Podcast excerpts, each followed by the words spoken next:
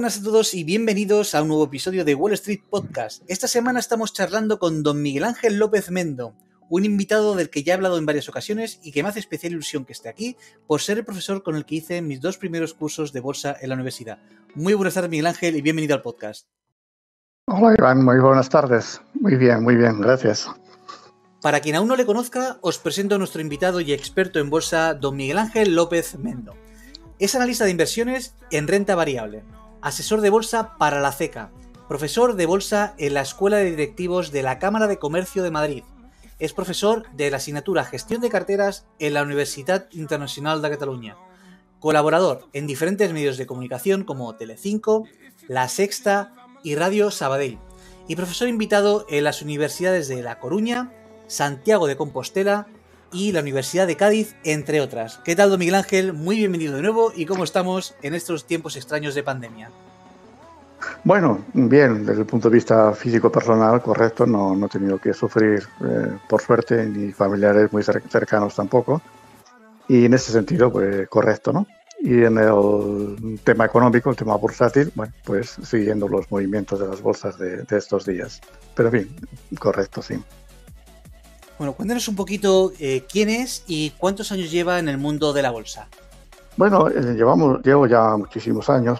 Comencé de una forma así muy, muy, muy esporádica a finales de los, de los 80, a raíz del crack bursátil que se dio en 1987, de una forma muy, muy anecdótica. Y luego ya sí entré con fuerza a principios de la década de los 90, precisamente en uno de los momentos más terroríficos de la economía, una crisis terrorífica del 90 al 92 y a partir del 92, cuando la situación era caótica, eh, pues a partir de ahí comenzó una, una, década prodigiosa para la economía y para la bolsa y a partir de ahí un poquito ya me fui afianzando de una forma ya más, más, más fuerte, más, más profesional. Eh, ya sabes que en bolsa se entra primero porque eh, te picas, segundo porque te gusta y tercero lógicamente por, por dinero, ¿no? por, como una inversión y en ese camino lo he ido continuando desde aquellos años de eh, años 90. ¿Cómo fueron sus inicios? ¿Cómo decidió usted que quería hacer de la bolsa y los mercados financieros eh, su modo de vida? Bueno, normalmente estas cosas ya sabes que se estudia muy poquito, ¿no? Ahora se estudia un poquito más en las, en las universidades, pero la bolsa es una cosa anecdótica casi en las facultades de economía, parece una contradicción, ¿verdad? Y se estudia muy poquito. Y normalmente se entra siempre por alguna relación personal, ¿no? Y en este caso entré por un familiar de, si te acuerdas, un presidente que tuvo el Atlético Madrid, Jesús Gil, y por un familiar que estaba en bolsa. Y entonces pues íbamos comentando de una forma, repito, anecdótica, porque esto no se estudiaba, ¿no? Entonces las cotizaciones ahora es eh, eh, en euros, se fue anteriormente en pesetas en España y anteriormente eran en, en, enteros. Y de esta forma anecdótica, que es un entero, que sube, que baja, etcétera, etcétera, etcétera, pues se comenzó y, lo agradecí porque, eh, aunque luego ya en tu vida profesional eh, ya vas haciendo más profesional, pero hay una cosa que siempre recomiendo y que nunca se ha de olvidar, que es el autoaprendizaje. Fíjate que esto no se estudiaba, fíjate que cuando entré yo no había siquiera ni periódicos de economía, empezaba expansión a nivel, a nivel español. Eh, había una cosa pequeñita que era cinco días y no había periódicos de economía en los periódicos a nivel nacional, pues venían dos o tres páginas después de los deportes, etcétera, etcétera, etcétera.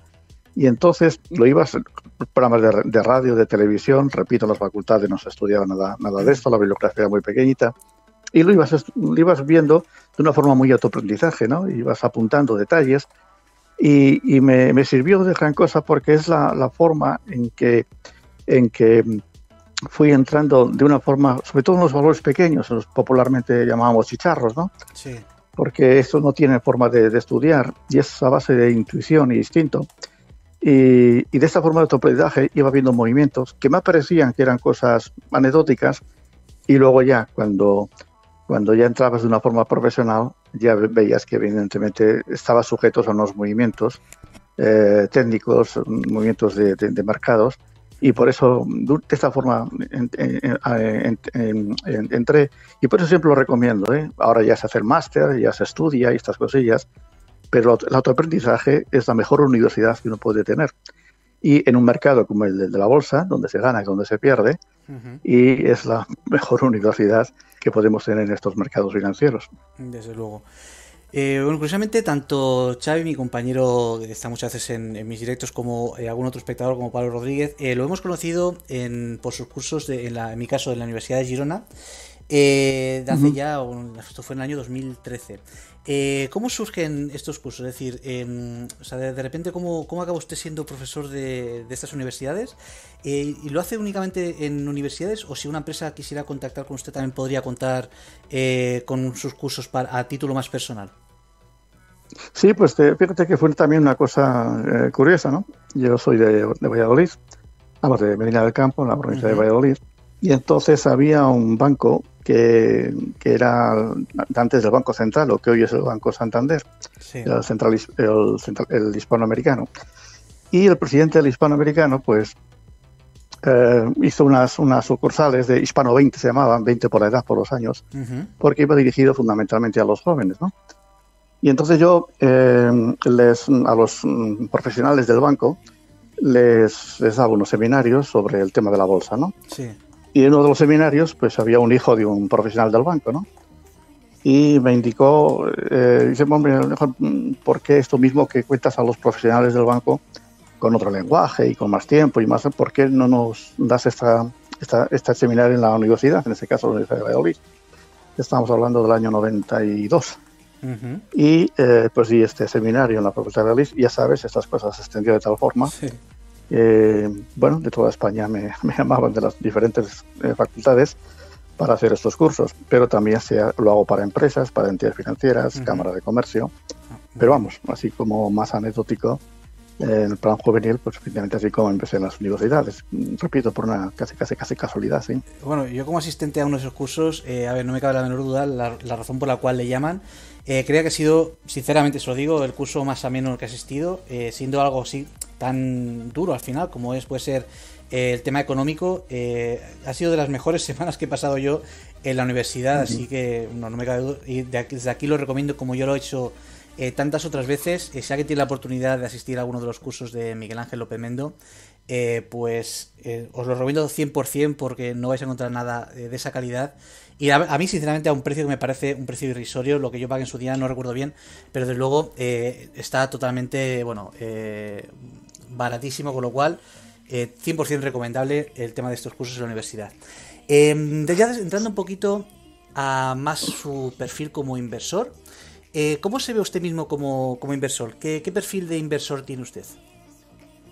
Sí, bueno, antes de eso, si me permite, simplemente por el tema del curso, sí. decir, es, es a menos sentido de que en los cursos eh, expreso lo que hago todos los días en bolsas. Es, decir, no es como cuando se da unas clases, ¿no? Y es lo que dicen los alumnos, que lo preparas antes, los, los apuntes. No, estás comentando en el curso la realidad de la bolsa, ¿no? Y la realidad de la bolsa solamente lo puede vivir el que, el que se juega su dinero, ¿no? Sí. Y por eso, evidentemente, son cursos un poquito distintos, ¿no? En cuanto el, inversor, y esto lo aprendí siempre eh, eh, cuando empecé una forma autodidacta, mira, la bolsa es, es, es, un problema, hay que ir a la bolsa con una, con una, una idea, y es que en bolsa no tenemos ni idea de nada, mm. pero de nada. Yo no sé exactamente cómo está la situación económica de un país, la real, no la que me cuentan. Hmm. Yo no sé cómo está eh, la, situación real de una empresa, la real, no la que me cuentan. Es más, cuando una bolsa sube, y la típica pregunta, ¿no? Eh, ¿Por qué sube la bolsa? Respondemos con la, con, la clásica respuesta, es que no tenemos ni zorra idea. Cuando un mercado baja, eh, ¿por qué baja la bolsa? Respondemos de la misma forma, ¿no? Y es que no tenemos idea. Ahora bien, dices, si no tenemos ni idea, ¿qué canastos hacemos en bolsa? Hmm. Es curioso que la clave de la bolsa es el reconocer que no tenemos ni idea de nada. Y al reconocer que no tenemos ni idea de nada, esto nos va a obligar a fijarnos en indicadores, en detalles que en nuestra vida habíamos pensado que son importantes para, para, para invertir. Porque la bolsa no es un problema de análisis, la bolsa es un problema, como cualquier actividad que hagamos en esta vida, de instinto intuición y estómago. Y lo primero que tenemos que hacer es desarrollar este instinto. Y al margen del instinto natural con el que podamos nacer, vamos, a, lógicamente, a tener un conocimiento de verdad, no como nos gustaría, como nos han dicho que funciona la bolsa o la economía, no, cómo de verdad funciona. con, con sus realezas y sus crudezas. Y esto nos ayudará a expandir nuestro instinto. Y en segundo lugar, la bolsa es un problema de estómago. Es decir, ¿qué riesgo quiero correr yo cuando invierto en bolsa, monto una empresa, monto una cafetería o cualquier tipo de negocio? Esta es la base, es la base para la inversión en, bolsa. Aún recuerdo eh, sus, sus, palabras, las tengo grabadas a fuego, cuando nos decía que a la bolsa debíamos ir como, eh, como buitres, buscando la carroña en, momentos de pánico y de, crisis económica. Y la verdad que en estos años venideros eh, no se me ha olvidado nunca esa visión de cómo, cómo entrar en momentos de pánico al mercado, que evidentemente cuesta, cuesta la vida porque da miedo, pero recuerdo ese momento de, de sus palabras, de tal como... Sí, a la bolsa, si ahorita me hay que ir de cuatro formas, ¿no? Primero hay que ir con la mentalidad del detective. Ah, recordamos que el detective es la persona que no sabe nada de un caso, ¿no? Y a través de pequeños detalles va a tratar de averiguar el caso, pero nosotros no sabemos nada del caso. Y cuando yo voy a invertir en bolsa, no tenemos ni idea de nada. A través de diferentes indicadores, mi intuición, mi instinto, mi experiencia, vamos a tratar de averiguar si la bolsa va a subir o la bolsa va a bajar. Somos detectives ni siquiera nos interesa lo que digan los auditores. Un auditor audita la empresa, lo que la empresa le diga que audite, si quiere seguir comiendo. En segundo lugar, tenemos que ir con la mentalidad del pescador. Es la paciencia. No siempre es momento para invertir en bolsa. A veces tenemos que esperar minutos, días, semanas, meses o años, si el ciclo es malo, para invertir en bolsa. Tenemos que ir con la mentalidad del cazador. El cazador, primero, tiene su escopeta preparada y nuestra escopeta es nuestro dinero. ¿Y cuántas veces las mejores oportunidades para invertir en bolsa van a venir justo, justo, justo cuando no tenemos dinero, cuando no tenemos la escopeta preparada. Y es la típica frase que siempre dirá el inversor, ¿no? Qué pena si yo tuviera dinero ahora para invertir en bolsa. Y en cuarto lugar, vamos, con, como lo dices, con la mentalidad del buitre carroñero. El buitre carroñero es nuestro maestro a la hora de invertir. Primero porque el buitre trabaja con la vista, no coge lo que oye, coge lo que ve. Normalmente el inversor invierte no por lo que ve, sino por todos los culebrones que se traga, ¿no? Mm. Y en segundo lugar, del buitre, vamos a fijarnos en la comida que le gusta a este maldito animal. Y la comida que le gusta a este animal es cuando el animal está muerto, putrefacto, etc. A veces, no siempre, por supuesto, en determinados momentos vamos a entrar en bolsa única y exclusivamente cuando la economía está muerta, cuando cierres de empresas, suspensiones de pagos, un desempleo por las nubes. Ahí, como buenos buitres carroñeros, entraremos en bolsa.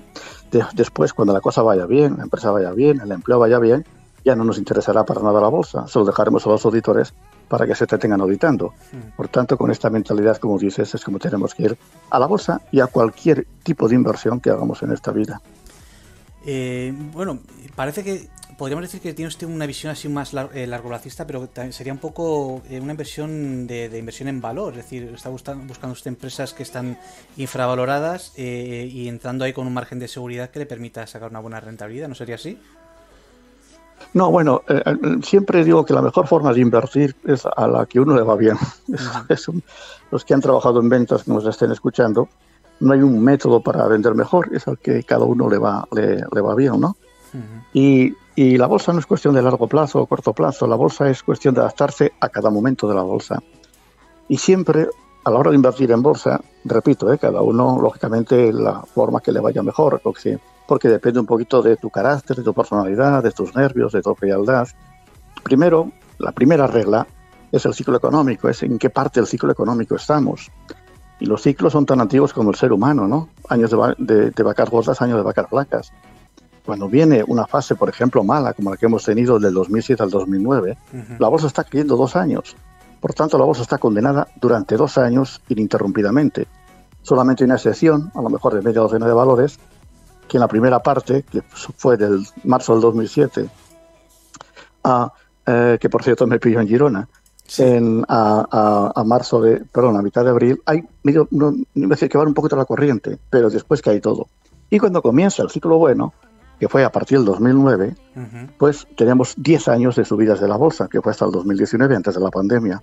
Por eso, eso primero para eh, tratar, y luego, una vez que yo encuadre en qué parte estamos, ya operaré de una forma, operaré de otra. Y a veces, lo ideal es invertir a muy cortito plazo, porque la bolsa no parará más.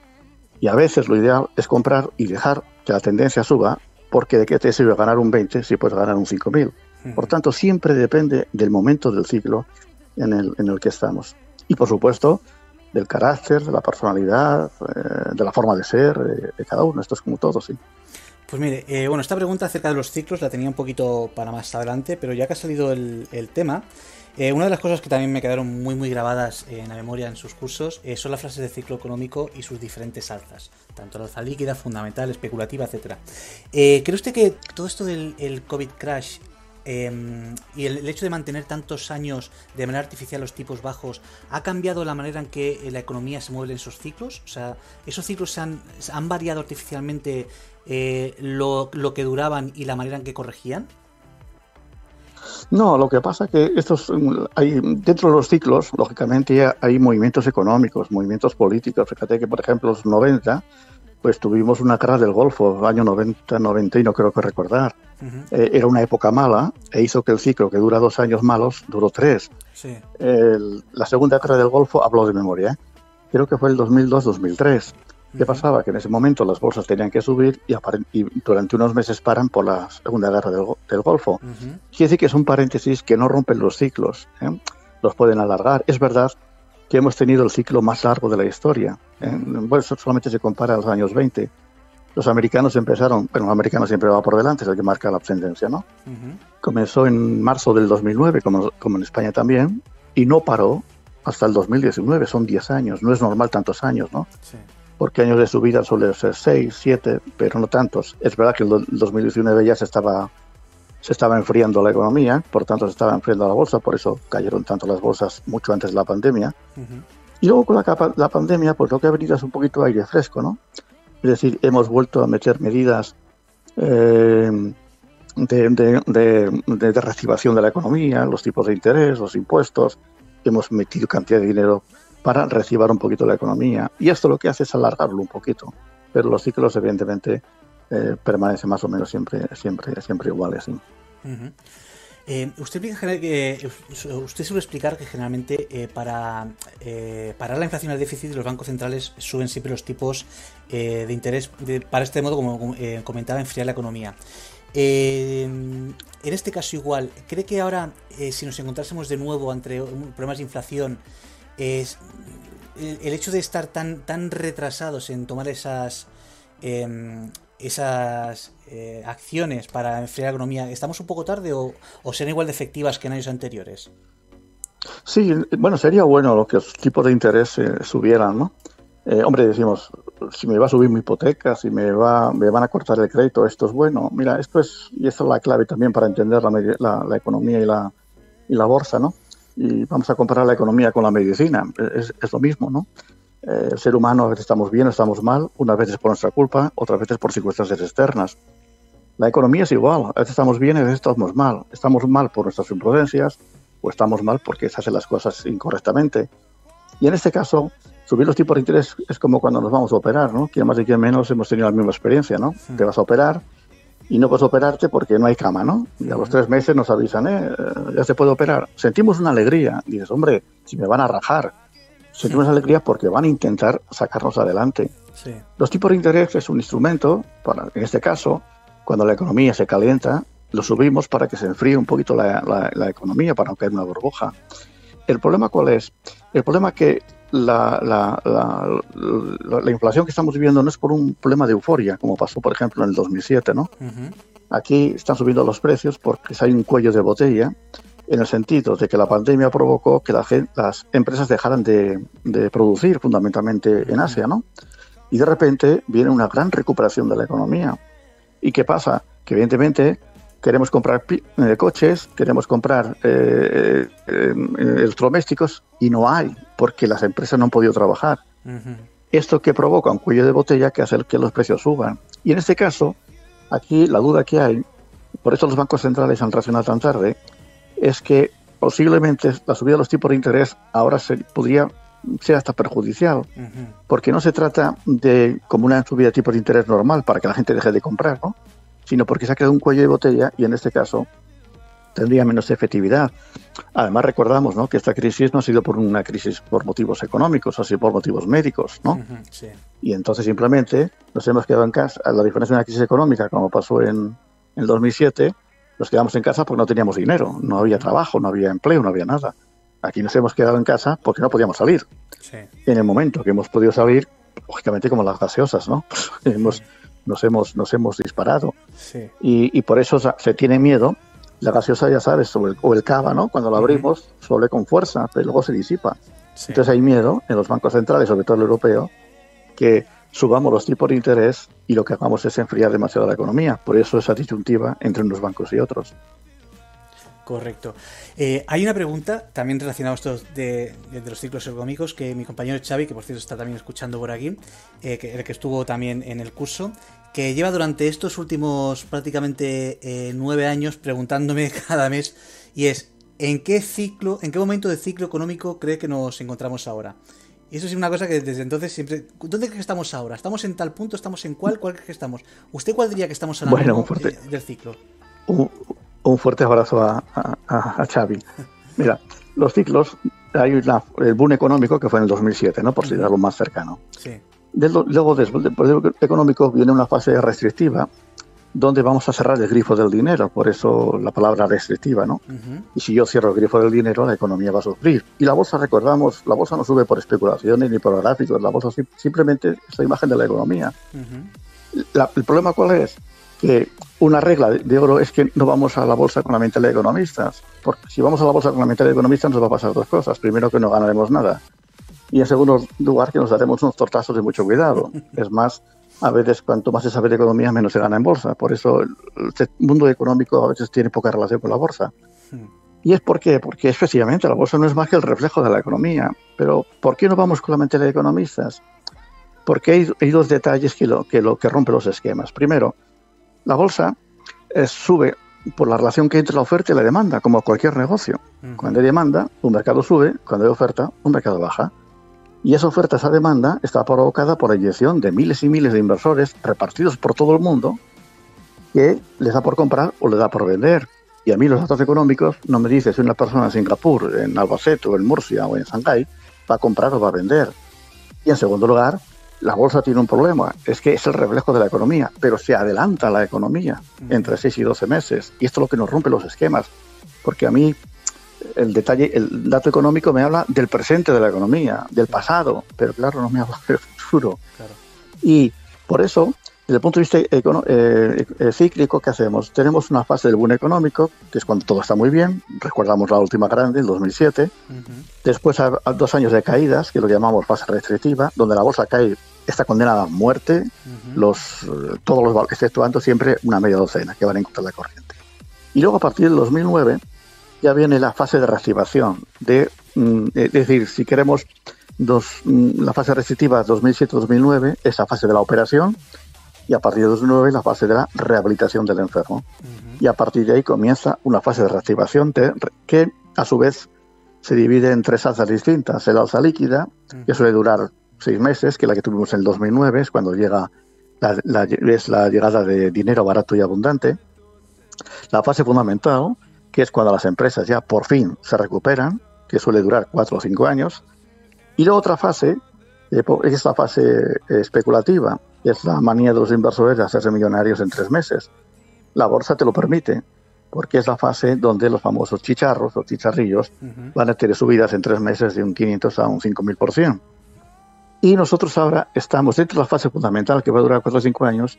Tenemos dos tipos de alzas, el crecimiento lento y el crecimiento rápido.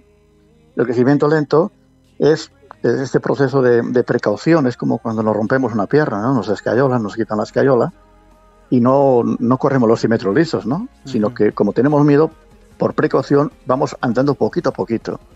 A medida que veamos que tenemos más fuerza, andamos con más, más fuerza. ¿no? La economía es igual. Empezó en el 2010, en la fase de, reactivación, el ciclo lento. Lo que pasa que en España nos vinimos para abajo, ¿no? Los demás países. Y son dos años de crecimiento lento de la economía, donde la economía empieza a estar un poquito mejor y a partir de los dos años que coincidió en España 2015-2017, porque estamos, vamos con mucho retraso, comenzó el crecimiento rápido de la economía. Fundamentalmente el crecimiento rápido es cuando comienza a haber empleo. Automáticamente comienza a haber empleo, yo tengo dinero, compro piso, compro coche, ahí a partir de ahí es cuando suben los, los precios de los pisos. ¿no? Y la bolsa simplemente es el reflejo de todo esto, pero adelantándose. Por eso cuando llega la pandemia, en España, así como Alemania, como, eh, como Inglaterra, como Estados Unidos, comenzaron en el 2009 la fase de reactivación en el 2010 y no han parado hasta el 2019. En España comenzamos en el 2009 la fase líquida, 2010 la fase de, reactivación, pero nos hundimos en el 2011 y el 2012 fue un año trágico. Hmm. Por eso la fase de reactivación, el ciclo lento, comenzó en el 2013. Son dos años, 2015. A partir del 2015 hasta el 2019, la fase de, del crecimiento rápido. ¿Qué ocurría? Evidentemente, España íbamos económicamente un poquito mejor porque, porque por el retraso que teníamos, ¿no? Eh, y nos llega el tema de la pandemia, nos hunde para abajo porque ya estaba enfriando la economía, por eso estamos en la fase de reactivación de la economía, porque no estamos en euforia. La, la, bolsa ya acaba cuando entra la euforia, cuando la gente de verdad tiene dinero en el bolso y ganas de gastar. Ahí comienza la euforia y es cuando la bolsa salta por los aires y la economía salta por los aires. Por eso estamos en la fase de reactivación que repito, es una fase mucho más larga de, lo normal. ¿sí? Entonces podría ser que esas caídas que hemos estado viendo también ahora post-COVID podría ser lo que llamaba la reacción secundaria, esta primera subida entonces. No, fue una cosa mm, fuera, de, fuera, de, fuera de lo normal, una cosa que no esperabas, ¿no? Pero en general, estos son los Estados Unidos. Fíjate que tuve una discusión con algunos medios de comunicación eh, porque los dos únicos que advirtieron del COVID en, Europa, porque al principio se reducía a China, ¿no? El problema del COVID.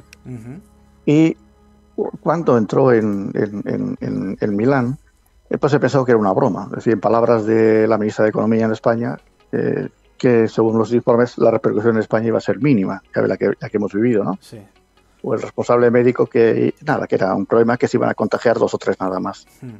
Y los dos únicos que mm, advirtieron con mucha antelación esta tragedia, pues las bolsas, en cuanto se dio la noticia que entraba en Italia, las bolsas cayeron en picado, estamos hablando desde febrero, marzo del 2020 hasta octubre del 2020, es que cuando empezamos a recuperarnos.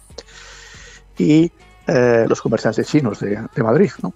Cuando cerraron sus negocios y les decías, bueno, cierran por, por un problema de imagen, dice, no, no, cerramos porque esta crisis es mucho más fuerte de lo que se dice. Y por eso las bolsas cayeron, no por reacciones de ningún tipo, ni técnicas, ni nada, sí por un momento que viene algo completamente desconocido que recuerda, paralizó el mundo. O sea, ya no estamos hablando de un problema económico. Yo no salgo porque no tenga dinero, porque mi empresa está cerrada, yo no compro un piso, no, es que no puedo salir. Y por eso se provocó una fuerte caída de las bolsas, porque las bolsas se adelantaron a que la economía se iba a paralizar por unos meses, exceptuando la americana, que como siempre son así de bestias, que eh, los americanos, bueno, como todo lo anglosajón, ¿no? como es Inglaterra, como es Australia, Nueva Zelanda, reaccionan con mucha rapidez. Y entonces a partir de marzo, cuando todo el mundo estaba cayendo, los americanos, la bolsa empieza a subir. ¿Por qué? Porque los americanos habían preparado cantidad de medidas para tratar de reactivar la economía, para que la, la, crisis fuera lo menos dura posible. Y son los que evidentemente fueron en contra de la corriente en España hasta octubre, hablo de memoria, en octubre, noviembre del 2020 no empezamos a recuperarnos hasta que no se atisba que la vacuna va en serio. Y, y, por eso eso es una cosa, es una cosa esporádica, una cosa, eh, eh, un paréntesis que ha venido por una cosa que no escuchábamos, que a veces, repito, es un problema médico, que los que están escuchando que lo vivieron, pues fue el problema de la guerra del Golfo de los 90, la guerra del Golfo del 2000 2002, la segunda, etcétera, etcétera, etcétera. Por eso son cosas circunstanciales y que vienen por la espalda. Eh, interesantísimo este tema. Eh, hablando también de así de para eh, la manera en que usted analiza un poco la situación de, qué es lo que está pasando en el mundo. En, más en algunos de mis directos he comentado más de una vez en cómo nos enseñó usted a observar cómo en el aumento de ventas de coches deportivos y plaza y en el cambio en tendencias de la moda se podían detectar recalentamientos de la economía. Eh, ¿Qué datos o noticias que generalmente no tienen tanto que ver con la economía le hacen a usted saltar las alarmas? Tipo esto que estamos comentando. Sí, siempre depende, claro, si estamos en una época de bonanza, una época de depresión, por ejemplo.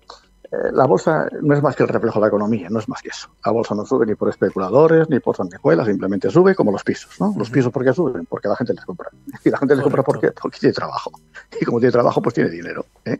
La bolsa, ¿por qué sube? Porque la gente lo compra. ¿Y por qué? Porque piensa que el futuro es bueno. Entonces, ¿qué pasa? que yo no puedo, hay dos cosillas. Yo tengo que ver la clave de todo esto y es lo que siempre he hecho desde el principio, es ver el gran protagonista de la bolsa no son los bancos centrales ni los auditores. El gran protagonista de la bolsa es el bolsillo del ciudadano. Si el, bolsillo del ciudadano tiene dinero, es porque la economía va bien, la bolsa va a subir. Si el bolsillo del, ciudadano está mal, la economía va a ir mal, la bolsa va a bajar. Entonces, para fijarnos cómo está el bolsillo, podemos hacer dos cosas. O nos fijamos en la estadística, pero recordamos que la estadística siempre llega muy tarde. Cuando la estadística me dice que la cosa va a ir bien, ya la bolsa ha subido antes, o, al revés, cuando me dice que la, bolsa va, que la cosa va a ir mal, ya la bolsa ha bajado. Y tenemos que fijarnos en datos para el bolsillo. ¿Y cuáles son los mejores datos? Los datos de la calle, es decir, los datos que cada uno de los que estamos, eh, estamos en bolsa, estamos escuchando, lo estamos viendo. ¿Y qué pasa? Cuando yo veo, por ejemplo, restaurantes vacíos o restaurantes llenos, eso me dice algo. Cuando yo veo qué comida se come en un restaurante, es decir, no es lo mismo comer una pizza por 7 euros a un solo medio de buey por 40. Cuando yo veo que se hacen pisos, evidentemente no es porque sí, los pisos no vienen de Marte, es porque la gente los compra. Y por tanto siempre tenemos que fijarnos en datos muy concretos del, bolsillo del ciudadano. Por ejemplo, 2012 fue uno de los años más trágicos de, la economía española y por tanto de la bolsa. Recuerdas la prima de riesgo, íbamos a salir del euro, etcétera, etcétera, etcétera, etcétera me acuerdo, coincidí en un taberna, coincidí con un presidente de una compañía que está en bolsa, que trabaja mucho en China, ¿no? Y en aquel año, pues, iba a un congreso a China. Ya sabes, cuando vas a un congreso y te encuentras con otros congresistas, lo primero que te preguntan es de, dónde eres, ¿no? Iba con una directiva china en el, en el ascensor, le preguntó, oiga, ¿usted dónde? eres? Yo soy de España. Y se apartó como que tuviera la peste. ¿eh? España, España, problema, problema, problema. ¿eh? Y un detalle para pensar, y, qué curioso, por eso lo del buitre carroñero, en el peor momento de la historia de los últimos años fue el 2012. Hmm. En junio es cuando las bolsas, después de tres años de caídas, empiezan a subir de una forma fortísima. Entramos en la fase fundamental. Detalles pequeñitos, por ejemplo, ibas, parabas en la carretera, eh, ibas a tomar un café, principios del 2013, ¿no? Y el señor te decía, mire, iba a cerrar, no puedo pagar Iberdrola porque la gente no me entra, ¿eh? Iba a despedir a tres o cuatro. Dice, no sé cómo la gente ha vuelto a entrar a las cafeterías. Los bares es uno de los grandes indicadores. Por ejemplo, te llamaban de un restaurante, mi ángel, no sé qué nos, me pasa, explícamelo. Es decir, eh, hacía cuatro años que no, no, servimos una comida y nos están llamando ahora para hacernos reservas de 20 o 30 personas. ¿Qué está pasando? ¿Qué ocurre? Por ejemplo, dentro del mueble, los primeros en arrancar son las fábricas de muebles de cocina, porque la cocina ahora es la habitación principal de la casa. Y, te decían, los muebles clásicos no, dice, mira Ángel, no sé qué está pasando, nos están pidiendo muebles de cocina por todos los sitios. Es un poquito la frase de, de, Machado, ¿no? Ha llegado la primavera y no sabemos cómo. Bueno, pues ese detalle puedes esperar a que la estadística te lo diga, pero lo dijo dos años más tarde, en el 2015. Hmm. Estos pequeños detalles de que gente que empieza a ir a los bares, gente que va a los restaurantes, gente que empieza a comprar pisos, y muy importante, hay que fijarnos con lupa, pero con lupa, en el comportamiento de los bancos. Cuando los bancos ven muy mal la cosa, lo primero que hacen es cerrar el grifo del dinero. Cuando los bancos, que viven de eso, empiezan a pensar que la cosa va, va a ir bien, son los primeros en abrir y a partir del 2012-2013 es cuando ya los bancos que habían cerrado el grifo durante años, lo veíamos sobre todo en todos los grandes bancos, Santander, La Caixa, eh, eh BBV, ¿no? Por fin ha llegado el crédito. Y en ese momento no es que dieran créditos. Primero, detectaron que la gente preguntaba por créditos. Y qué curioso. No créditos para comprar un, un coche o un piso, que eso viene después, son caprichos el coche y el piso, no para comprar coches industriales, es decir, coches de trabajo. Todo eso son detalles eh, que aparecen en el 2012. Por supuesto, el detective, ¿qué es? El detective es la persona que se, que se fija en muchos indicadores y al final da su veredicto, ¿no? Nosotros cuando vamos en bolsa, personalmente, no te fijas en un indicador, te fijas en todos. Análisis cíclico, análisis técnico, análisis psicológicos, muy importantes, etcétera, etcétera, etcétera. Y cuando tú ves Primero, que en el 2012, por ejemplo, en junio, quien lo pueda mirar verá en el gráfico, ¿Qué pasa? El peor momento de la historia de la economía. Y qué curioso, desde el punto de vista técnico, se está formando un doble pie. Un doble pie que es cuando los grandes inversores están empezando a entrar en bolsa de una forma seria. Porque un doble pie que me dice que la bolsa está dejando de caer y está empezando a subir. Para que la bolsa deje de caer, alguien tiene que comprar. Para que la bolsa suba, alguien tiene que comprar.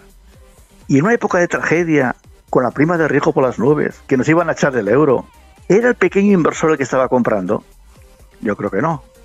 Juntas análisis técnico, juntas el comportamiento de los bancos que comienzan a dar créditos, que te llaman de los restaurantes, que la gente vuelve a abrir. ¿Ves? Esta ley de la bolsa. ¿eh?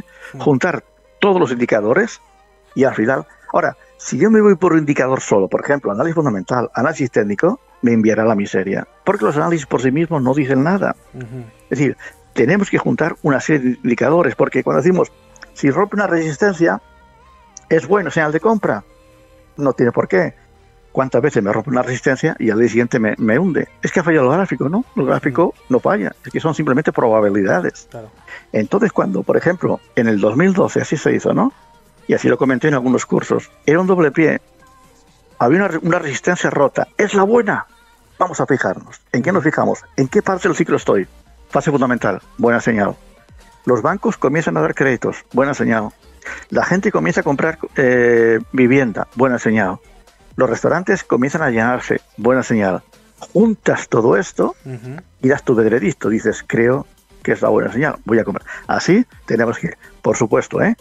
eh que cada uno, como he dicho antes, eh, indicador, eh, el que considere que mejor le va. Si alguien dice, pues no sé, yo con el horóscopo lo acierto, adelante. Pero vamos, normalmente, por eso, porque si no la bolsa sería demasiado fácil. ¿no? Si, si fuera por un análisis fundamental, un análisis gráficos, pues un niño de cuatro años, pues sería Rockefeller, ¿no? Hmm. Porque ya sabes, un análisis técnico, das a un niño de cuatro años y te hace soporte y resistencia por todos los sitios, ¿no? El problema es averiguar, ¿es la buena o es la mala? Y para eso somos detectives, porque nos fijamos en muchos detalles. Interesante. Eh, una de las preguntas que hacía un compañero de la audiencia era, eh, más allá de estudiar economía, que es lo, que, lo primero que se nos viene a la cabeza, ¿Qué le recomendaría estudiar a alguien que quiera hacer de la bolsa su modo de vida? Eh, ya que estudios como tal de bolsa en sí, parece ser que no hay nada concreto. No, no hay estudios para la bolsa. mira, ¿qué diferencia hay de un economista? Un economista eh, normalmente es un contable. Hmm. Y un contable es una cosa que puede estudiarse, ¿no? Porque hay números. Un economista, un inversor en bolsa es un empresario. ¿Qué diferencia con el empresario? El empresario invierte su dinero, lo arriesga y gestiona la empresa. El inversor en bolsa invierte su dinero y dejamos que otros gestionen la empresa. Y tú dices, yo para ser empresario, ¿hay alguna carrera especial? No. ¿Por qué? Porque un empresario es montar un negocio, hipotecarte hasta las cejas eh, eh, eh, y intentar, si yo tengo un bar, intentar que las demás, los ciudadanos vengan a mi bar, no al de al lado. ¿Y cómo lo consigo eso? ¿Por un estudio económico? ¿Por un estudio...? No, es, por supuesto, instinto, instrucción, estómago. Lógicamente, siempre que cuanto más sepamos, es como todo en la vida, ¿no? Cuanto más sepamos de todo, pues mejor. Pero cuidado, ¿eh? Que los conocimientos económicos no me sequen la imaginación. Y cualquier inversión, montar un bar, una cafetería, un restaurante, una empresa, invertir en bolsa, es un problema de imaginación. Porque si yo veo que la economía está muy mal, que todo va a cerrar, que no se etcétera, etcétera, etcétera, dices, ¿en qué me fijo yo para entrar en bolsa? ¿En un dato económico? Si no hay nada. Si estamos al, borde del cierre todo. No, en, esta crisis actual, ¿no? Porque ha sido un problema médico. El problema médico era simplemente esperar a la vacuna. y, por eso, por supuesto, ¿eh? Por supuesto no hay estudios, la mayoría de los másteres son tomaduras de pelo, son, es simplemente repetir lo que es en la carrera. Eh, y, pues, por supuesto, ¿eh? si puedes hacer una carrera de economía, de empresa, eh, de derecho, de ingeniería. Fíjate, los que más se mueven en bolsa son los ingenieros, es curioso. ¿eh? Sí, correcto. Y, los que, y los que más montas empresas no son economistas, un economista es un contable, hmm. es un ingeniero. Y tenemos que las algunas de las más importantes en la bolsa española están hechas por ingenieros. ¿Eh? Eh, ¿Quién otra meta? Por supuesto, que después cuando montas una empresa necesitas a un economista que te lleve las cuentas, a un abogado que te lleve los líos. Pero no hay... Ahora, todo lo que se estudie, todo lo que se sepa, sin olvidar nunca el aprendizaje, es fundamental. Pues perfecto, ahí queda la respuesta para Álvaro concretamente que lo preguntaba. Eh, pues mire, relacionado así con lo que está comentando de que cada vez más ingenieros entran en el mundo de la bolsa, tanto como matemáticos y quantums, eh, en los últimos años parece que eh, grandes empresas y grandes fondos están operando cada vez más con trading de alta frecuencia, con inteligencia artificial. ¿Cómo cree que esto puede estar afectando al inversor particular? Mm. Bueno, dos cosillas. Mira, lo que hizo antes el compañero para, para hacerlo como un, modo de vida. Yo no iría con esa mentalidad. La bolsa, una de las cosas buenas que tiene la bolsa, al margen de que no, no necesitas grandes cantidades para invertir, es que no necesitas tiempo. Son cinco minutos al día, como mucho. Exceptuando días muy especiales, eh, porque por mucho que yo mire un gráfico, por mucho que yo mire un ordenador, por mucho que me mire un periódico, el, mundo no, el mundo no va a cambiar. Sí. Entonces, lo, eso que sí, es conseguirlo y en el momento de pegar, pegar pues se pega. Entonces, ir como, como una especie secundaria. Yo me dedico a esto, trabajo en esto. No te va a quitar tiempo para... Porque lo que hace falta a la bolsa es que seamos un poquito, que nos aislemos. Mira, las mejores operaciones, y lo cuento en los cursos a veces, ¿no? Eh, es cuando has estado más lejos siempre del ambiente. Porque el ambiente te, eh, antes, cuando era la bolsa manual, mucha gente se iba a vivir a Barcelona o a Madrid, porque en España la bolsa estaban allí, ¿no?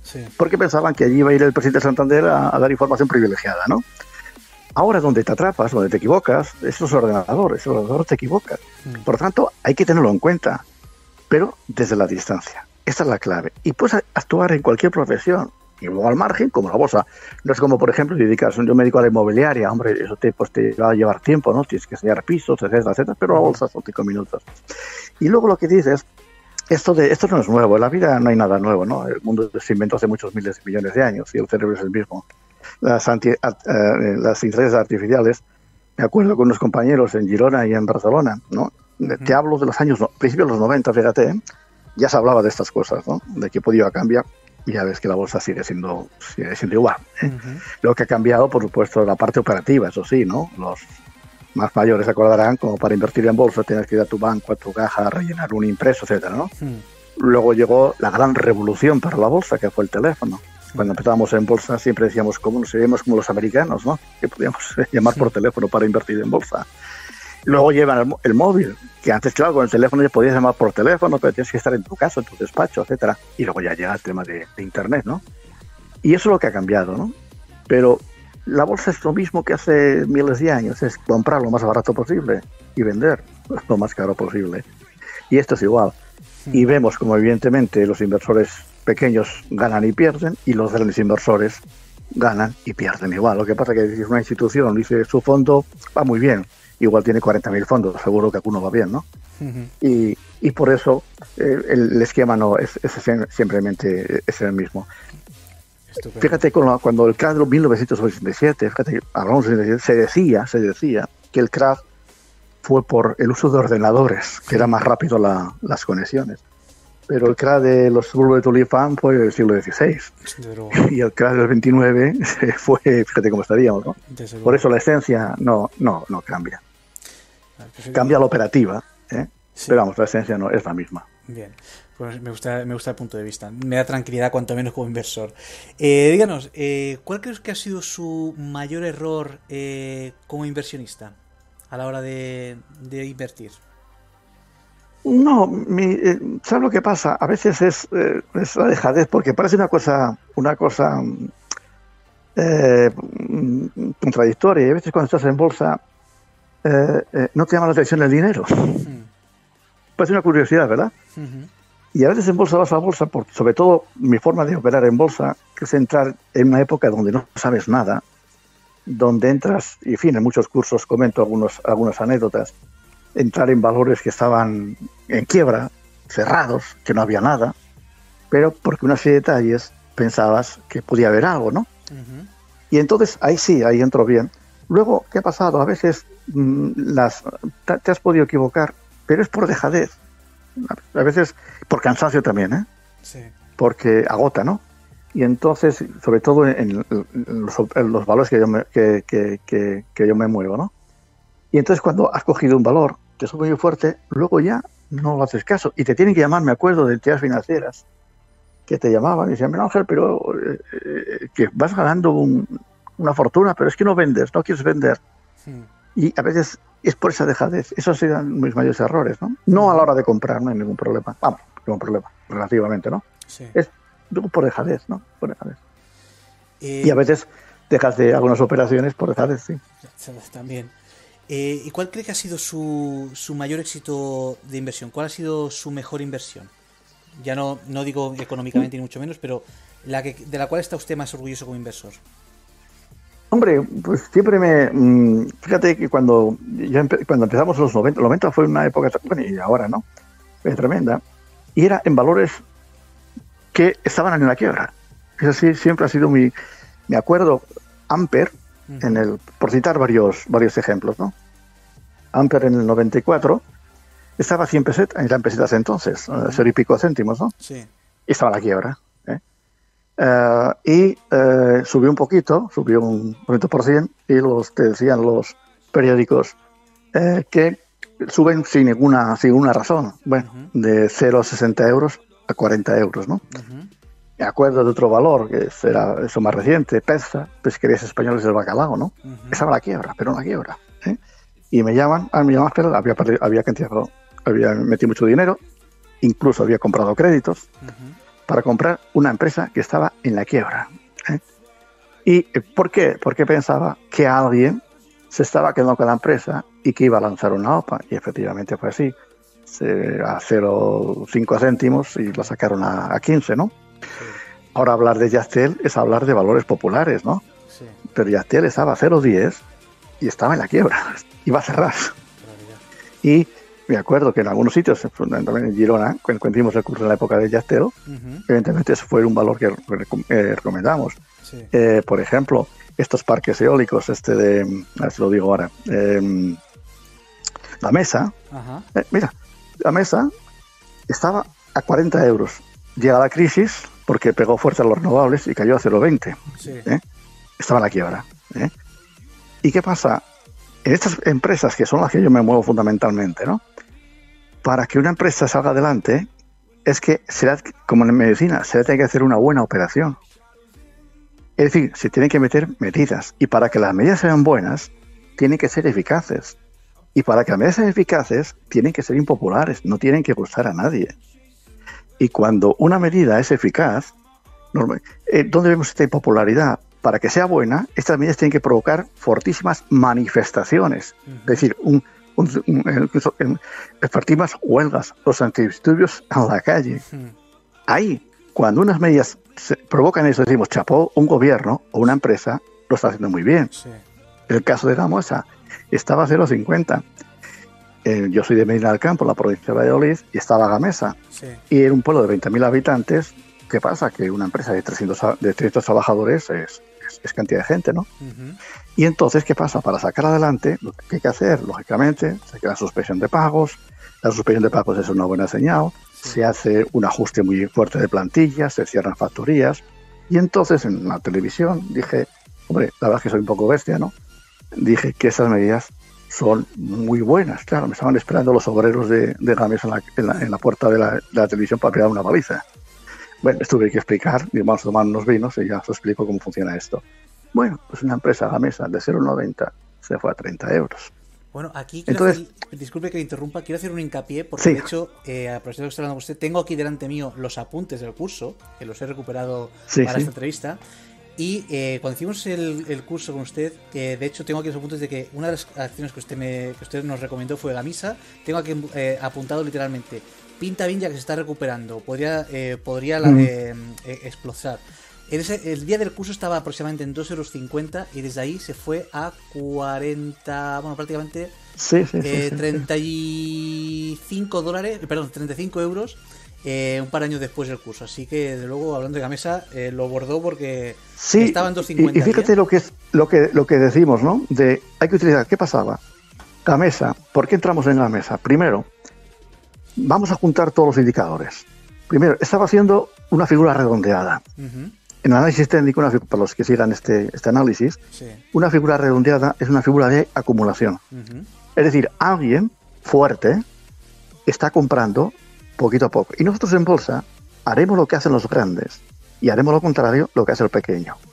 Y tú dices, hay una figura redondeada. ¿Qué quiere decir eso? Que alguien está comprando muy fuerte. Lo que pasa que los grandes no tienen prisa, se pueden pasar meses o años. ¿eh? comprando.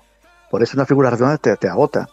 ¿Y qué pasaba? Tú dices, una empresa que está en suspensión de pagos, que está en la quiebra, ¿es el pequeño inversor el que compra eso? Yo creo que no. ¿Quién es? Un insider. Es decir, alguien dentro de la empresa que sabe que las cosas van muy bien. Bien, cuando rompe más o menos el precio que dices, dices, bueno, voy a entrar porque es una figura redondeada. No, voy a ver en, en qué época del ciclo estoy. Primero, era el 2012-2013, creo. Cuando comienza, qué curioso, la fase fundamental, que es cuando hicimos el puso en Girona.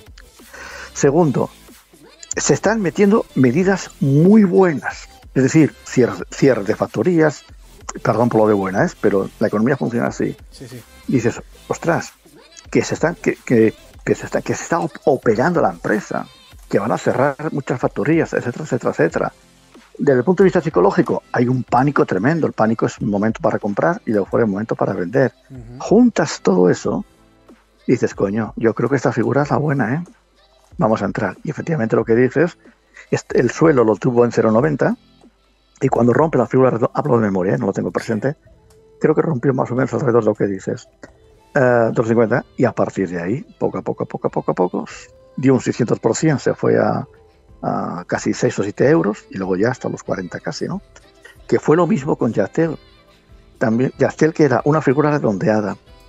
También, esa, esa época, otro detalle, al margen de, de que Yastel se estaba haciendo muchas medidas, eh, ¿quién ent- un- siempre un inversor o un acreedor que se haga, se haga cargo de la empresa suele provocar reacciones al alza Ujú. se dio la noticia de que Leopoldo Pujat, fundador de Telepizza, había entrado en Yastel. Otro detalle. ¿ves? Es- es- esto es lo que es el de ser detective. Fijaros en detalles. Y al final, pues mira, es tu estómago el que dice, ¿me la juego o no me la juego? Pero sí que, ahora, si va simplemente porque dices que el Pérez no sé qué, y el PIR y el PUR no sé qué, Sí. y que me roto una resistencia, es, es- eso, es, eso, es, eso es la ruina. Porque la bolsa, si no sería demasiado fácil. Desde luego. Y, Es mi opinión, ¿eh? No, luego, es muy, muy válida, desde luego. Eh, vale, eh, que- pero que estaba escuchando le perdí un poco la- el hilo donde- por donde estaba. Eh, usted como inversor, ¿cuál, ¿cuál cree que es su mayor fortaleza? ¿En qué aspecto, qué, qué aspecto de la inversión se le, se le da a usted mejor? Mira, los, los, los giros de los mercados. Ujú, Que cuando una cosa está muy bien y va a caer, o cuando una cosa está muy mal y va a subir, ¿no? Ahí es donde me muevo mejor. Y me muevo mejor en, en grandes operaciones, en, en valores, como te he dicho, que nadie, nadie, eh, que están desahuciados, ¿eh? y piensas que puede ir. Ahí, ahí, ahí, detecto buenos movimientos. Luego, en el corto plazo, en el intradía, pero eso ya en bolsa no opero, ya opero en futuros, en intradía. ¿eh? Y ya, ya es otra historia. Ya no estamos hablando de bolsa, estamos hablando de derivados, de futuros, esto es otra historia.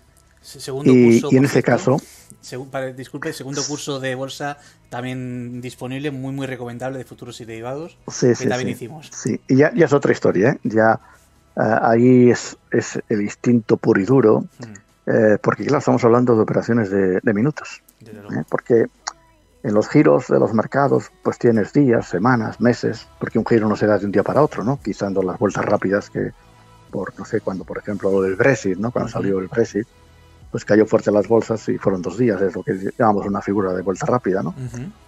Pero ahí, ahí sí, ya en los futuros ya sí también, ya me muevo ya en el intra, pero en intradía, en bolsa no, no- en intradía no apenas opero, la- lo hago en futuros, sí. Muy bien.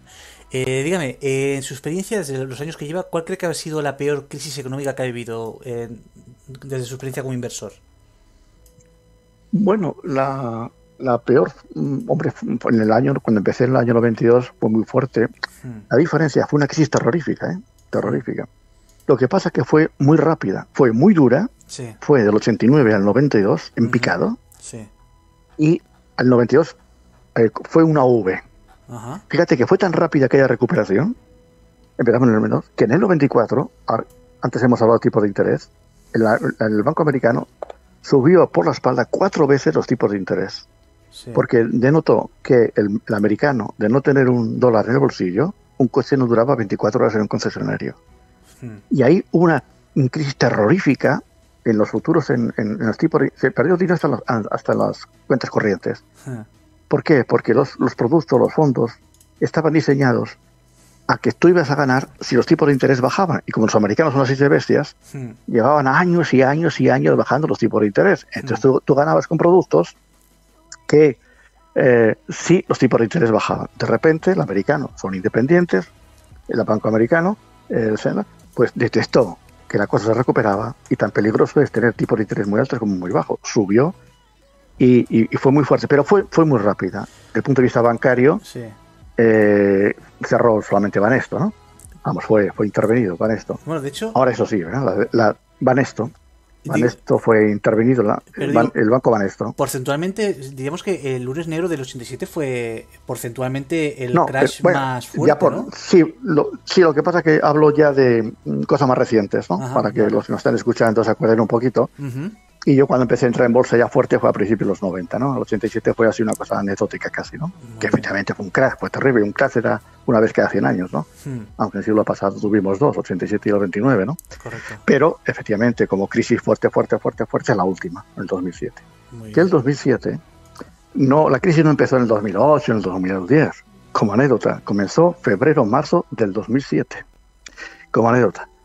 Entonces, mm, estaba en Girona, estaba en, la, en vuestra facultad, ¿no? Y iba a Barcelona. Y a la salida de Girona a Barcelona hay una gasolinera, o había, eh, de Resol. Y entonces, ¿qué pasa? Ahí caían las bolsas y yo iba con el ordenador personal, entonces el móvil no, no, no teníamos todo esto todavía. Y lo de personal, pues ibas viendo las cotizaciones en tiempo real, ¿no?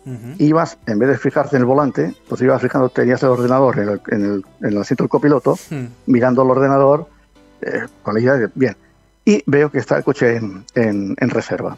Paro, eh, voy a echar, con la, tenía mucha prisa, tenía que ir a Barcelona, fíjate que he ido, voy 20.000 veces, el coche ya sabe ir solo, ¿no? Eh, y voy a echar gasolina y me cago en 10 que es, es, de prepago. Voy, pago, me acuerdo, lo tengo grabado, 90 euros. Las tenía en reserva. Arranco el coche, joder, que sigue en reserva.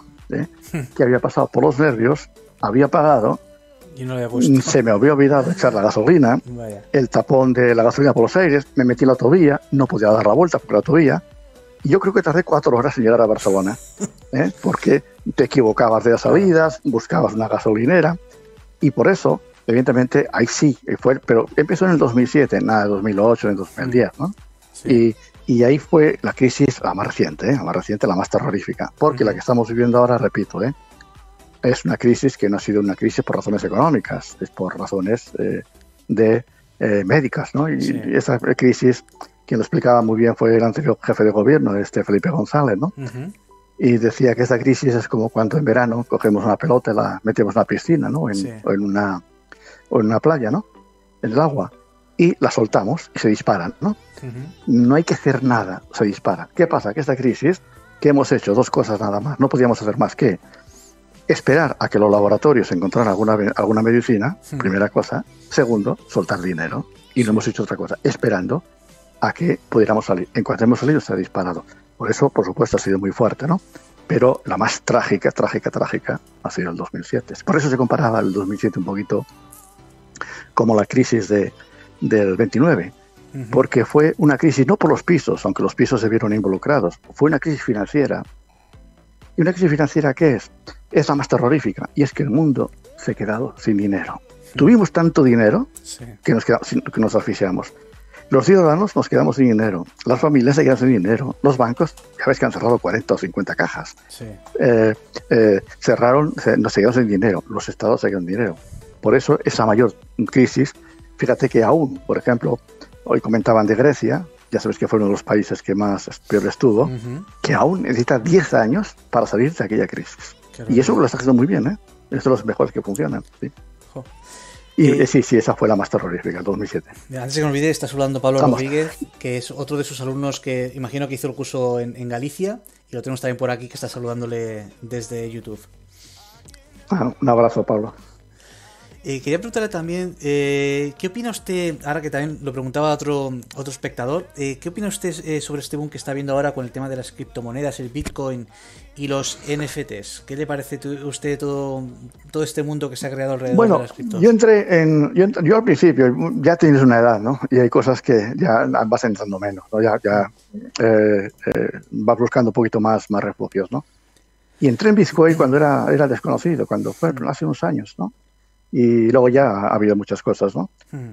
Y, y, entonces mm, me decían, no hay una euforia muy grande, fíjate que estaba, nada, no, no, sé, no sé ahora, pero vamos, ha sido un 50.000 o un 100.000, 200.000 mm, por cielo que ha subido, ¿no? El Bitcoin. Y era una euforia, y siempre dije lo mismo, las monedas digitales han llegado para quedarse. Eh, esto es como, como, como todo, ¿no? Cuando aparecieron, bueno, eh, los muy jóvenes, no te acuerdas, pero pues los que vivimos somos mayores cuando aparecieron las tarjetas de crédito, ¿no? Hmm pues decíamos, pero hombre, ¿cómo se va a, pegar, a pagar con un plástico? ¿no? Mm. Eh, pues ¿va, a desaparecer el dinero? Evidentemente no, pero van a jugar, ¿no? Y con estas monedas han venido para quedarse. Ahora bien, hay cierta euforia, es verdad que ha habido muchas correcciones y, evidentemente sí habrá mm, ya quizá un, poquito ya desde el punto de vista de la inversión, ¿no? La especulación pura y dura quizás sean menos atractivas pero bueno, han venido para quedarse. Y eso sí, yo operé con ellas bastante, pero con el Bitcoin cuando apareció, cuando era casi, casi, casi desconocido. Luego ya por la edad, pues te vas tranquilizando un poquito. el, último dólar que lo gane otro, ¿no?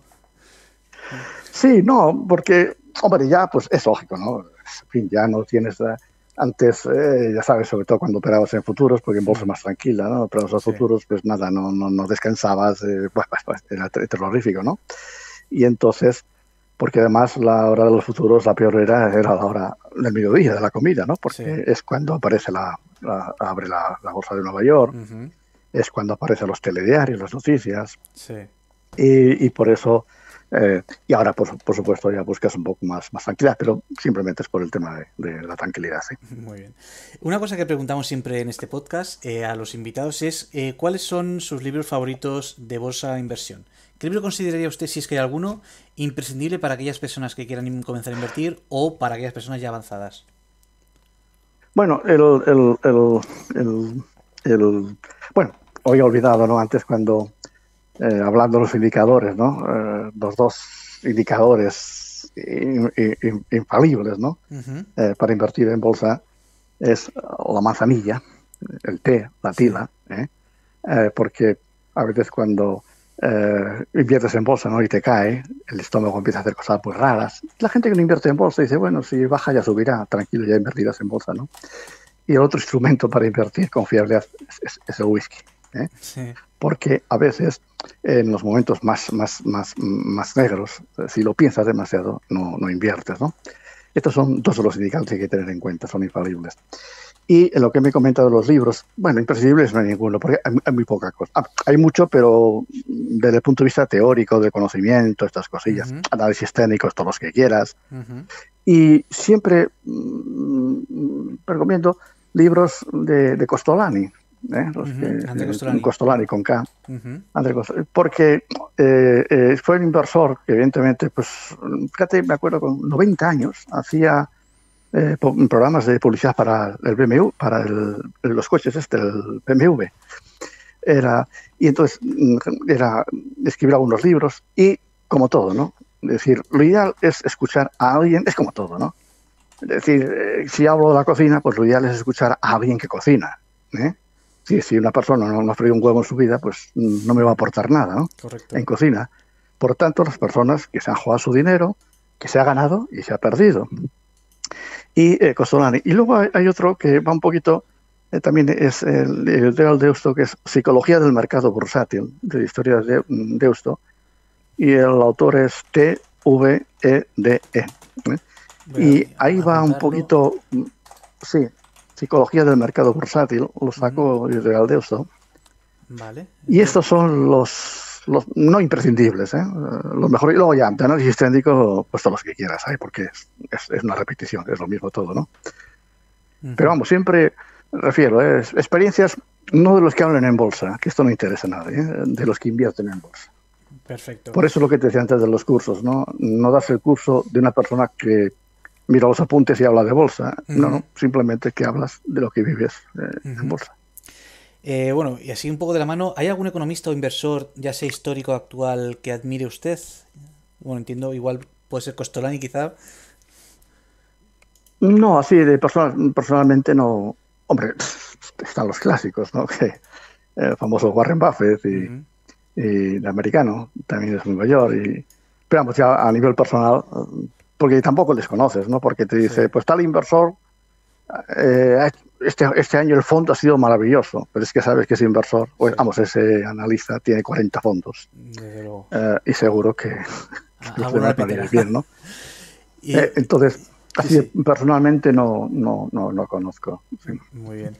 Otra cosa que quería preguntarle era acerca de. En estos, estos últimos tiempos, sobre todo a raíz de, la pandemia, han aparecido los autoproclamados gurús del trading y de las finanzas que ofrecen hacerse rico en breve. Eh, ¿Qué opinión le merece la deriva que está tomando el mundo del trading y cómo cree que afecta a, los profesionales, eh, a los verdaderos profesionales de la inversión? No, mira, hay, de todo, ¿no? Y, pueden pagar justos por pecadores, que siempre decimos, ¿no? Pero son, la mayoría son cantamañanas. que en su vida han invertido un, euro en bolsa o han perdido y encima explican cómo hacerlo, ¿no? Son cantamañanas. Siempre habrá, una excepción, ¿eh? por supuesto. No es, no es juntar a todo. Veamos, el 99,9% son cantamañanas. Vale, no, no puedo compartir más la opinión. O sea, no, no tengo nada que decir. Luego estoy totalmente de acuerdo. Eh, bueno, estamos, ya nos estamos acercando al final de la entrevista. Si alguien que, que, no, que, que, no es de, perdona, perdona, que no es de ahora, que ha sido siempre, ¿eh? ha sido siempre, ¿no? Eh, es decir, te encontrabas antes, en los, en los 90, a mí que dice que habían inventado ellos los ciclos económicos, ¿no? Y lo que hacían era, incluso que habían inventado el análisis técnico, fíjate que el análisis técnico es, es viejo ya, ¿verdad? Lo que hacían era, si por ejemplo un programa te costaba, no sé, en euros ahora, 20 euros en Estados Unidos, ellos te cobraban 3.000 o 4.000 euros, ¿no? Por el programa. Ahora ya lo, bueno, lo ponían en inglés, eso sí, ¿eh? para que, ya sabes, ¿eh? para que sonara un poquito mejor. Pero, o sea, mañanas siempre ha habido en todo, en las ventas, en, todo, sí. Y, pero claro, las ventas del problema es que no vendas eh, la bolsa, es que te estás jugando tu dinero, tu sagrado dinero, que es la clave de la bolsa. Además, de verdad. Eh, les comentaba a la audiencia que me faltan ya muy poquitas preguntas para, por mi parte para acabar. Si alguien que tenga alguna pregunta, que la vaya poniendo en el chat. Eh, escogeremos no todos porque nos estamos pasando un poco de tiempo pero escogeremos alguna preguntita del chat. Y ya, pues voy a yo con las últimas preguntas que tenemos para eh, don Miguel Ángel López Mendo. Eh, una cosa que quería preguntar, también es algo que preguntamos siempre a todos, eh, no sé si habrá alguna, ¿no? y solemos preguntar si tiene usted alguna, alguna película que le haya gustado mucho en relación al mundo de la bolsa o los negocios y hasta las míticas de Wall Street y todas estas. ¿Hay alguna que le haya gustado especialmente? Bueno, hombre, cuando empezábamos, estamos hablando de los, empezaba de la forma anecdótica, casi estamos hablando de los 80, ¿no? Era la clásica, ¿no? Wall Street, ¿no? Era la, más clásica. Y luego eh, salió otra que era de los futuros, eran, que lo comento en los cursos, ¿no? Es para los chiringuitos financieros. ¿eh? Que era la más reciente, el Lobo puede ser, el Lobo de Wall Street. Sí, o la de la gran apuesta. Que, que, no es de, que bueno, es, de todo menos de bolsa, ¿no? Sí, Pero que eran de los chiringuitos financieros, que operaban con futuros. Y hay otra que es que ahora se me, se me ha ido la, memoria, eh, no, recuerdo ahora, que todavía estaba mejor reflejada, pero era el tema de los chiringuitos financieros, ¿no? Desde el punto de vista de bolsa, siempre la el informador, efectivamente. pero eso es de los, de los chiringuitos financieros. ¿eh? es decir, aquellos que te llaman en casa, que dicen que tienen información privilegiada, eh, que les envíes un dinero, les envías y ya olvídate del dinero porque se quedan con ello, ¿no? Eh, llaman por profesiones, es decir, si, si es un ingeniero le, meten por una parte, si es, a los médicos les cogen mucho por las medicinas, pero esos son chiringuitos financieros. Ahora como película, la clásica, que igual la verías 14 eh, veces, ¿no? Luego ya empezaba con los vídeos y todo eso. Pero sí, recuerdo cuando, cuando empezaba, era la, clásica, sí. Buenísima, además. Eh, bueno, vamos a empezar ya con, ya la última tandita de preguntas para ya dejarle tranquilo, que le estoy robando muchísimo tiempo. sí, nada, nada, tranquilo, tranquilo. Em, vale, la película, perdón, que ya la tengo aquí ya lista. Eh, vamos a ver que pillo el hilo también. Eh, ¿Dónde está? Vale, y si tuviese que dar un consejo a alguien que empezase ahora en la bolsa, ¿cuál sería? Primero, eh, bueno, Una frase, cuidado, ¿eh? que dirán por ahí. Lo ideal para invertir en bolsa es invertir un dinero que nos sobre. Cuidado con este error. Primero porque no sé a quién le sobra el dinero. Eh, y si te sobra el dinero, ¿para qué coño eh, inviertes? Es como si una empresa le dijera, invierto en bolsa porque me sobra el dinero. Si le sobra el dinero, lo último que haría sería montar una empresa. ¿no? Lo que sí es cierto es, cuando nos dicen esto, es que sea un dinero que a muy corto plazo no nos haga falta. Pero decir que a muy corto plazo no nos haga falta, a decir que nos sobra, la cosa cambia. ¿eh? Es decir, lo que no voy a invertir un dinero que me haga falta para comprarme el mes que viene, eh, no sé qué, o me voy de vacaciones o que voy a pagar la matrícula de, la universidad, ¿no? Entonces siempre con un dinero que a muy corto plazo no me haga falta. Eh, con tranquilidad y sin ganas de, estar 24 horas encima, y, con tranquilidad. Pero yo comprendo que cuando empiezas, y lo hemos hecho todo, ¿eh? no estabas 24 horas al día, estabas 48. ¿eh? Pero comprendo que cuando comienzas es, difícil. Pero vamos, fundamentalmente la tranquilidad y operar con dinero que a muy corto plazo no te haga, no te haga falta. Estupendo. Eh, dígame, ¿qué le diría a su yo de dentro de cinco años? Esta pregunta es como la más importante de todas porque eh, cuando acabe el podcast yo voy a programar eh, un correo electrónico que, que usted recibirá dentro de cinco años con su propia respuesta, con su propio mensaje a su yo del 2027. ¿Qué le diría al Miguel Ángel López Mendo del 2027? Que hice muy bien entrar en bolsa. La bolsa ha sido mi vida. Y me ha dado satisfacciones. Y la bolsa, porque como es instinto, intuición, te ha servido para muchísimas circunstancias, para adelantarte, a los acontecimientos. La bolsa ha sido, ha sido, ha sido mi vida. Igual ha sido porque, lógicamente, ya voy entrando en años, ¿no? Ah, y, por eso no me arrepiento del primer momento. Estupendo. Pues Desde aquel familiar de Jesús Gil, del presidente del Atlético de Madrid, que me, me, hablaba de bolsa, pues eh. hasta ahora sí. Pues hay que dar la respuesta y la recibirá usted en unos añitos para recordarle este momento y ese mensaje de su yo más joven a su yo futuro. Em, bueno, díganos así para los que quieran saber más de usted, ¿dónde podemos encontrarlo? ¿Tiene usted planteado algún curso próximamente en alguna universidad o dónde lo podemos encontrar si queremos? Bueno, hacíamos presenciales, lo que pasa que con el tema de la pandemia, eh, eh, pues ya saben, no se podía hacer, ¿no? Eh, tengo uno más, más pequeño por, por, por internet. Y, y, luego, pues bueno, pues mm, en mi correo electrónico, uh, pues me pueden preguntar y, y, cuando lo ve de una forma presencial por, por, por sociedad, pues lo indico, ¿no? Es, el correo es López Mendo, todo junto, arroba yahoo.es. Vale, eh, lo dejaremos en la descripción para que quien lo quiera contactar pues sí. Y luego tengo por ya por internet eh, eh, pues o un curso pues, un poquito más, más corto, eh, porque lo tuve que hacer al no poder hacerlo por, por presencial, ¿no? Vale. Y lo tengo en, en, YouTube. Y también estará también el enlace a ese curso, también se lo dejaré en la descripción del programa para que quien esté interesado, pues también pueda acceder a él y Sí, correcto, sí. Vale, eh, voy a hacerle eh, las preguntas de la audiencia, que tenemos dos o tres preguntas de la audiencia y ya para acabar. Y son las siguientes, Xavi, el, el, compañero que era alumno suyo, eh, bueno, Xavi tiene de aquí dos, eh, dos preguntas. La primera es que si cree usted que toca ahora ya una corrección después de estas salsas que hemos tenido. Y si cree que hay algún chicharro que tengamos que tener en cuenta próximamente. Sí, bueno, la corrección mm, ya depende un poquito del ambiente. El ambiente ya ves que es malo, ¿no? Porque estamos hablando de un problema de la inflación, una subida de tipo de interés, aunque no sea malo, y fundamentalmente un, un tema bélico, ¿no? Que es el problema con, con, con, Ucrania y con Rusia, ¿no? Y luego los chicharros, mm, los chicharros solamente suben cuando el ambiente es bueno. Por eso normalmente, primero, los valores suben como las, es como las, una carrera de relevos, ¿no? Primero sube unos, que son los clásicos, después los medianos grandes. Esto sobre todo cuando operamos a corto plazo, ¿eh? Después los medianos pequeños y por último los chicharros. Porque el chicharro para subir necesita que haya una confianza. ¿eh? Y por eso, como el ambiente que hay ahora, lógicamente no es para chicharros, exceptuando que haya alguna operación por ahí encubierta, ¿no? Pero los chicharros van a subir única y exclusivamente cuando el ambiente sea de la bolsa sea bueno, que puede ser semanas, puede ser meses. Es verdad que hace unos meses subieron algunos valores que estaban bastante tocados que la banca, dentro de la banca el Banco Sabadell, porque, en fin, estaba tocado. Pero lo que hemos dicho antes, ¿no? Hicieron muy buenos ajustes, muy buenos ajustes, y repito, y perdón, ¿eh?